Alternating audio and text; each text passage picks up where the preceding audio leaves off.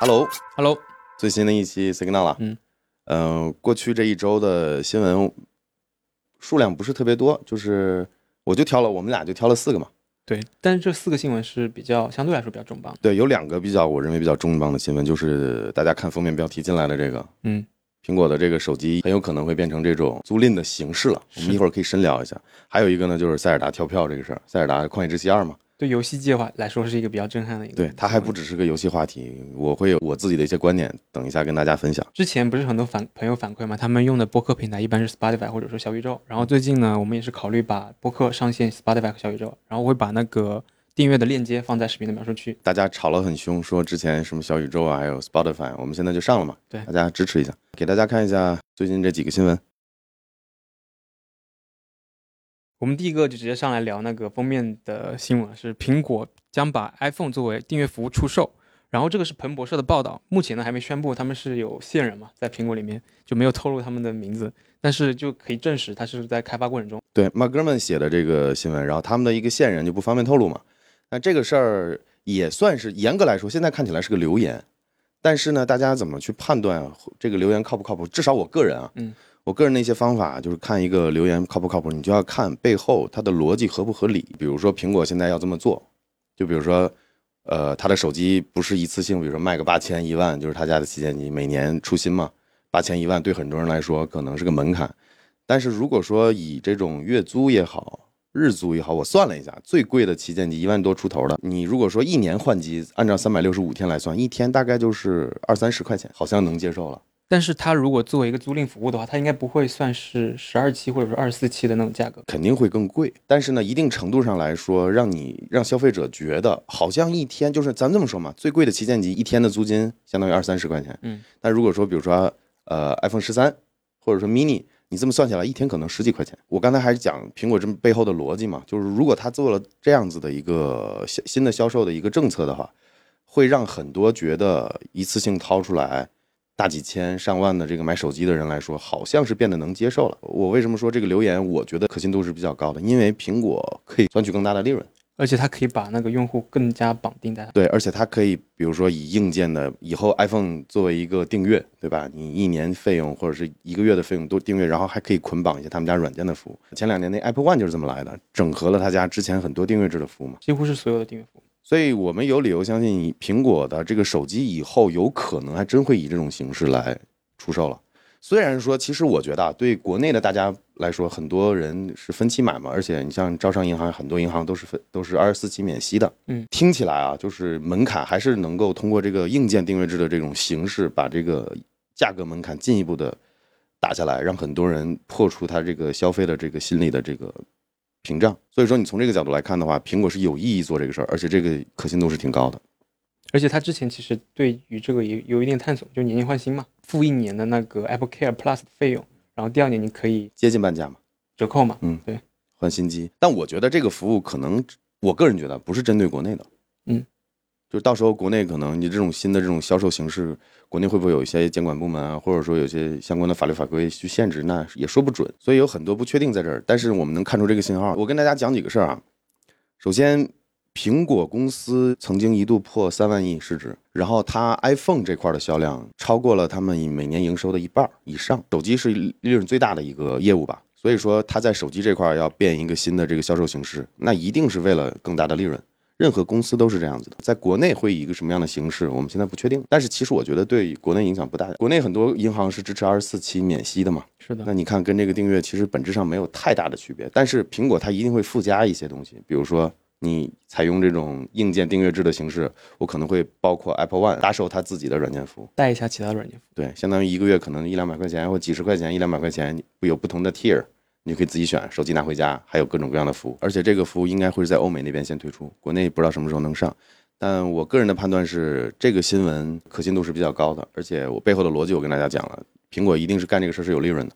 而且这种订阅制这个话题，其实我一直想做视频跟大家聊一聊，有机会吧跟大家讲一讲我是怎么看待这个话题的。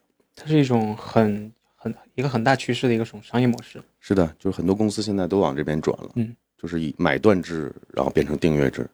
对，要培养消费者的一个习付费习惯。OK，这个新闻我们聊完了。然后我们看一下这个新闻是光环推出了真人的电视剧，然后 AK AK 是我知道是非常狂热的光环爱好者了，就天天把那个 Master Chief 摆在嘴上的。嗯，是对。我光环是这样子，就是我很可惜，我觉得就是国内光环玩家少，光环文化了解的也不多，这个可能是有语言瓶颈。这光环出了相关的小说，正正统小说有十几部了，嗯，我基本大部分都看过了，而且都是很多欧美的很有名的科幻作家来写。写光环宇宙的这些事儿，所以我觉得有必要安利一波吧。最近他现在出剧了嘛？我觉得喜欢科幻的，然后喜欢游戏的，然后同样对光环有了解的或不了解的，借这个机会大家可以了解一下，这个传达一下这个信号。我之前在群里说聊一些光环的话题，没人理我，我们一千多人的会员群，没人理我这个话题。讲到 FPS 游戏的话，肯定是会提到光环的。嗯，光环游戏，光环算是 FPS 的一个始祖了。而且光环还不只是游戏这么简单，它是一个非常庞大的科幻设定的一个小说。对，然后构建起了一个世界观啊，人类啊和外星外星这个星盟啊，还有这个先行者啊这些故事。就很多人发现一个问题，就是游戏的故事搬到电视剧里面，可能会造成一些口碑上的崩盘。这个确实是，就是我不太理解嗯一点。作为一个系列老粉，你像那些不管是游戏啊、衍生剧啊。官方的那些东西，其实配音演员都那几个，比如说 Master 呃士官长 Master Chief 的配音演员叫那个 Steven Downs，对吧？他声线特别好听，就是很沉的，就是 Wake me when you need me 这种特别声线特别好听的一个一个配音演员。游戏也是他配，然后很多衍生剧也是他配，但是每这个剧就不找他配，就而且那个形象士官长的形象，因为他摘掉头盔了嘛，是挺失望的。Jack 问的很好，就是很多衍生剧，很多这个小说过来的或。就串戏，或者说觉得观感很奇怪，光环也有这个问题。而且你看最最明显的一个就是什么呢？主角的声优都不是该有的那个声优，给游戏和衍生剧配的，那你就更不用想 Cortana 了。Cortana 已经出圈了，微软甚至都叫微软小娜嘛。 What do you think about Cortana? I like Cortana. We both have experience with light rings, although hers is more of a halo. Is there anything else? 包括微软自己的语音助手的 Cortana 都是游戏里面的人配音。啊，原来是是的这样。，但是另一方面呢，作为系列老粉，希望进一步的出圈，嗯 我不知道是出于什么样的考虑。其实我看了这个新闻，它里有提到一点，就是制作人他是故意不去了解游戏本身的，啊，他只是拿了个剧本，他想做一些突破吧。这个事儿也很难说，就是一千个人眼中有一千个哈姆雷特一样的，编剧、导演到制作人，可能跟不会出在我们一个小说原著小说爱好者或者是游戏玩家爱好者的一个角度去拍这个剧没错，，他可能是目标是更大的受众。对，所以我们格局也大点嘛。对，就是我觉得本身光环文化能出圈，能拍这个正经的剧集，其实好事。之前其实有剧，就是光环四出之前吧，反正有个特工叫 Lock，然后也出了一个剧，嗯，反正这是好事吧。这个毕竟这次是正剧，这次我们都看到士官长摘下头盔了，挺激动的。再次跟大家安利一波，光环是很有必要的，可以去看一下相关的小说、游戏，去体验一下光环宇宙的魅力。然后我们看一下这个新闻，是 SpaceX 现在将为顶级的空间宽带竞争对手啊，是 OneWeb 发射卫星。然后 OneWeb 停止发射卫星的原因，我们大家应该也知道了，之前提过的。嗯，然后现在是又让它的最大的竞争对手 SpaceX 来发射。我简单介绍一下吧。OneWeb 是英国政府牵头的，也是一个卫星通讯的一个服务。啊，它的思路跟星链不完全一样，轨道是比较高的，在轨的话就六百多颗，而且呢是给英国政府用的，就是他们自己牵头自己搞的一套东西，所以跟完全的商业化的这个 Starlink 来说不是一回事儿。嗯，然后呢，之前他们 OneWeb 发射供应商是那个俄罗斯宇航局嘛，是那个用那个联盟二号所以做火箭，后来遇到战争问题被制裁，然后他们不发了嘛。俄罗斯宇航是叫宇航局嘛，反正那个负责人挺逗的，也跟那个跟川普挺像的，也喜欢在推特上怼人。之前老老被人说制裁我们，制裁我们，然后他就有一次推特上发，你们美国的火箭去找那个蹦蹦床发射吧，跳床 trampoline，就是就是也是一个嘴炮，就是刚才这个介绍的这个背景故事大概就是这样子。我有点怀疑那个亚马逊那个 Kuiper 是不是之后也要让 SpaceX 去发射了？我觉得 OneWeb 跟 Kuiper 还不一样，Kuiper 明显亚呃亚马逊他们可能是这个卫星通讯的业务跟星链重合度是比较高的，是，而且说白了，如果我是 Elon Musk 的话，Kuiper 找我发我也发，为什么呢？明显现在星链的这个不管是今后的服务啊，还有可靠度啊，还有现在靠谱程度，那已经在商业卫星通讯这块儿，近地轨道，对吧？已经是风生水起的了。对对吧？我有那我我们公司还有其他的发射业务，我也可以给你发，给钱就行了嘛。SpaceX 和 Starlink 是两家公司，Space SpaceX 包括一部分的卫星发射业务，这个东西业务就是要赚钱的，谁谁找我赚不是赚呀？而且如果真的别有些厂商找他发射卫星，我不发，那还涉嫌那个叫什么反垄断呢，对吧？嗯还是涉嫌垄断呢？所以我觉得这个没有什么可讨论的，就是挺有意思的吧。就是这个我们我们之前讲的 OneWeb 它发射遇到问题嘛，因为战争嘛，联盟二号那个卫星俄罗斯人不给发射了嘛，那现在马斯克接过来了，这个你看马斯克这个搞得风生水起，空间宽带要做起来的话，就他是成为最大赢家，一定的。那你看现在嘛，因为战争，对吧？他给乌克兰提供星链，对吧？搞了一波营销。对。然后呢，现在这个 OneWeb 发不了，哎，我们家 SpaceX 可以发呀，来吧。最近呢，店铺上了我们自己跟 K 创定制的这个键盘。这个键盘呢是机械矮轴，可以自己选各种各样的手感，可以连三个蓝牙设备，还有背光，还有 Windows 和 macOS、iOS 三种模式的输入，可以走蓝牙，也可以走有线连接的方式。底板是阳极氧化的，然后边框也是阳极氧化的这种铝的这种工艺，手感非常棒。然后纯白的键帽，大家有喜欢的可以去我们店里去看一下，支持一波。然后我们来聊一下最后一个新闻啊，是《塞尔达旷野之息二》延期到二零二三年的春季发售，然后是制作人他亲口透露的。其实我看了一下相关的评论，很多人就说老头环真的没有对手了。当然，也有些人提出了一些新的想法，说觉得索尼那边的新战神，包括微软毕设那边的星空，可能是年度游戏的有力竞争者。A K 你怎么看？我还是那句话，我觉得四月份你就聊年度最佳，我觉得有点有点奇怪。我来聊聊背后的一些我的一些思考吧。大家很多人就这个新闻还是挺炸的，挺新的。就是昨天晚上我是看到那个游戏制作人叫青沼英二嘛，嗯，然后他自己录了一个视频，说要到二零二三年春发售了，本来是定着今年嘛。我的分析是事情没那么简单，我甚至能猜测到一些原因在哪儿。你看啊，咱们从一个很重要的一个点来分析，就是为什么四月份公布。我们今年的这个要往后延，很多游戏跳票是怎么临发售还有两三个月，然后会说我们进度实在赶不上，会有这个开发问题或者什么各各种各样的问题，我们会延期。要么你在一个非常早的阶段去公布要延期，要么在一个非常晚的一个阶段去公布延期。像这种时间不早不晚的时候说我们要延期了，大概率不是制作上的问题。我个人的分析可能要是跟明年的新主机有关系，因为这是老人的传统。就发布一个新的游戏机之后，会搭配着自家最能护航的大作，这是老人搞了很多年的一个套路了。就是你这么想，如果 Switch 有一个新的版本，那首发大作用谁呢？无一例外就是马里奥、塞尔达、口袋妖怪。对所以说明年是真有可能会有个 Nintendo Switch Pro。我我名字我不确定叫不叫 Pro，但是你咱们纵观一下历史，在上一代的这个掌机，在 3DS 时代它是怎么搞的？它出了一个叫 New 3DS，就是用了新的这个芯片，然后分辨率没变，嗯，然后机能大概没变，多了两个按键，然后呢，最重要的是时钟频率增加，增加载入速度，增加机能，所以我倾向认为 Switch 的话依然不会有所谓的这个 4K 也好，4K 60 FPS 这个我觉得是用不着的。可能是稳定的幺零八零，就因为现在的很多 Switch 上的游戏是没办法原生幺零八零去跑嘛。